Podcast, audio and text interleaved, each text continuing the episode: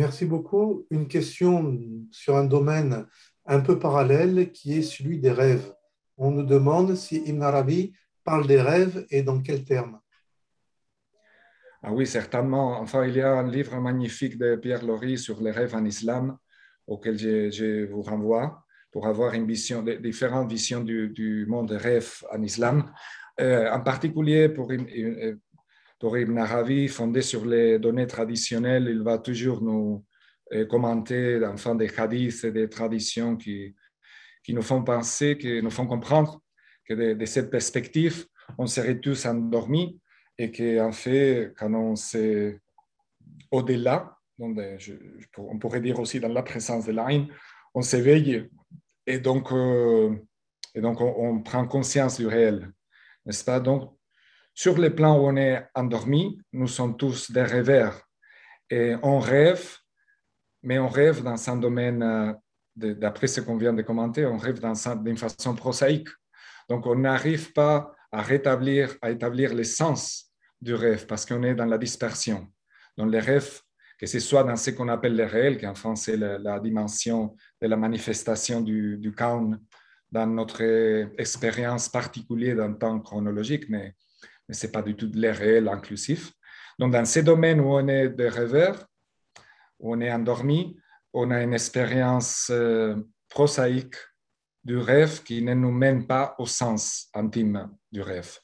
Le plus on, marche vers, l'unité, on s'approche de, l'unité dans les degrés du, monde imaginal, jusqu'à dépasser même le, euh, jusqu'au au moment où cœur dans son fana dépasse même les limites de l'imagination et voyage au suprasensible et, et au domaine du, mystère après une certaine disparition, disons.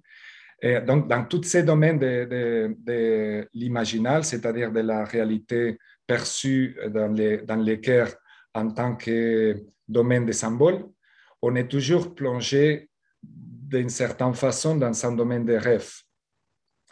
N'est-ce pas? Donc, les rêves, dans notre expérience habituelle conventionnelle, n'est qu'une autre expression du rapport du soi intime avec les modalités de la cognition et de la symbolisation. Et les rêves, certains, les rêves tels qu'on les, tels qu'on a l'expérience habituelle, c'est vraiment une, très subtile euh, métaphore ou expérience pour penser à propos de la nature de, la réalité imaginale en tant que domaine où les contraires se, euh, se transforment par transitivité, par transitivité l'un en l'autre n'est-ce pas, le corporel devient spirituel, le spirituel corporel, parce que comme Ibn Arabi nous rappelle, il y a une continuité dans tous les degrés. On peut classer géométriquement, musicalement, la réalité en des catégories, en des, degrés, mais à vrai dire, dans les hacks, il y a un continu, si ce qu'on peut dire comme ça, c'est déjà un symbole. Toutes ces dont on parle, tous les mots qu'on emploie, toute la catégorisation qu'on fait sont autant de symboles dans les rêves du réel. Donc, euh, la conscience symbolique euh, nous mène à l'intuition de cette unité ultime, de, cette unité multiple qui est en soi le réel lui-même.